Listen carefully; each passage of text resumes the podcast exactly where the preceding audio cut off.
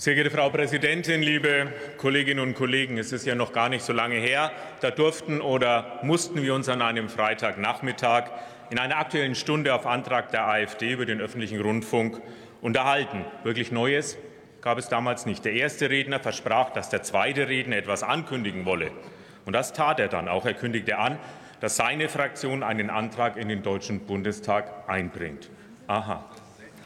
Der Rest war das bekannte Geschwurbel, der oft vorgetragene Hass auf Journalisten und Medienschaffende, das Lamento über Ungerechtigkeiten und Unverstandensein, das Übliche halt.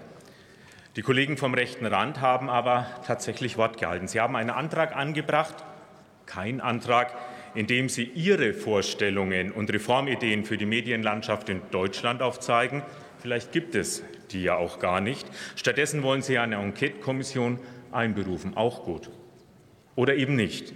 Denn während die bisherigen Enquete-Kommissionen die großen Themen und Herausforderungen ihrer Zeit einer umfassenden, tiefen und ausgewogenen Diskussion und Durchleuchtung unterzogen, ist das durch den vorliegenden Antrag gar nicht erst vorgesehen. Schon bei den zu diskutierenden Fragestellungen werden die Stichworte vorgegeben. Haltungsjournalismus, Mainstreaming, selektive Nachrichtenauswahl. Eben das, was Sie in Ihren Redebeiträgen schon immer präsentiert haben, eben das, womit Sie glauben, Ihre Filterblase zu befriedigen. Sie stellen die deutsche Medienordnung in Frage und wollen die Legitimität des öffentlich-rechtlichen Rundfunks überprüfen. Sie wollen die Axt anlegen an das Fundament unserer freien, pluralistischen Medienordnung. Wir nicht. Pressefreiheit, Meinungsfreiheit, Staatsferne, das gleichberechtigte Nebeneinander von privaten und öffentlich-rechtlichen Medienunternehmen, föderale Verantwortlichkeit.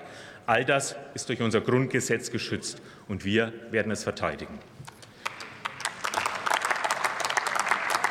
Ja, ja, es ist kompliziert. Abstimmungsprozesse, Staatsverträge, Landes- und Bundesebene und Europa. Aber gerade die föderale deutsche Medienordnung wurde in den Gründungsjahren der Bundesrepublik Deutschland aus den bitteren Erfahrungen am Ende der Weimarer Republik gewählt zum Schutz der Freiheit und der Vielfalt.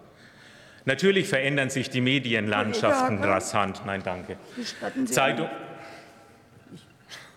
Zeitungsverlage sterben. Ganze, die jüngeren Generationen beziehen ihre Informationen aus dem Netz, begegnen dort Fake News und Hasskampagnen.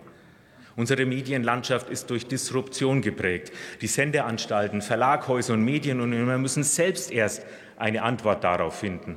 Das betrifft Programminhalte genauso wie Geschäftsmodelle. Voraussetzung für Medienvielfalt sind aber lebendige und zahlreiche Medienhäuser und Sendeanstalten. Es ist unverständlich, dass Vorschläge zur Presseförderung immer noch nicht vorliegen. Hier hat sich in der letzten Wahlperiode bereits die Große Koalition lächerlich gemacht.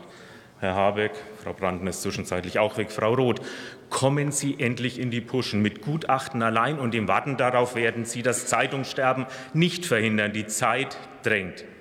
Und wer in diesem Zusammenhang die Nase über Anzeigenblätter mit redaktionellem Inhalt rümpft, hat keine Ahnung davon, wie die Informationsversorgung im ländlichen Raum funktioniert. Ganze Generationen und hier die Älteren haben im ländlichen Raum genau diese Anzeigenblätter oft als einzige Informationsquelle für regionale Nachrichten.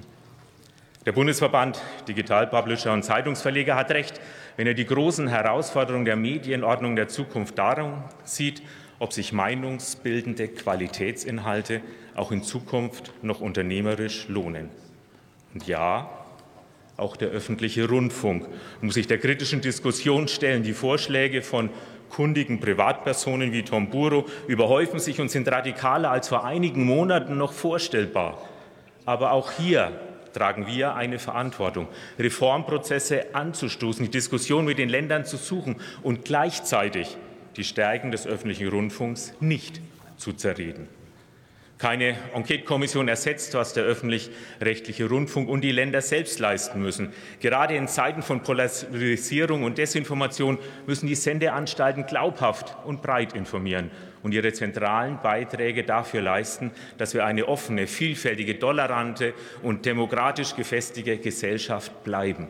Liebe Kolleginnen und Kollegen, es ist unsere Aufgabe, den rasanten Veränderungsprozess in der weltweiten Medienlandschaft vernünftig auch regulatorisch zu begleiten. Es ist unsere Verantwortung, die Werte unseres Grundgesetzes, die Freiheitsrechte der Bürgerinnen und Bürger zu verteidigen. Es ist unsere Pflicht, durch eine vielfältige, lebendige Medienlandschaft Informationsquellen für alle Menschen zu ermöglichen, für jung und weniger jung, in der Großstadt wie im ländlichen Raum. Damit schützen wir Freiheit und Vielfalt. Damit stärken wir unsere Demokratie. Danke.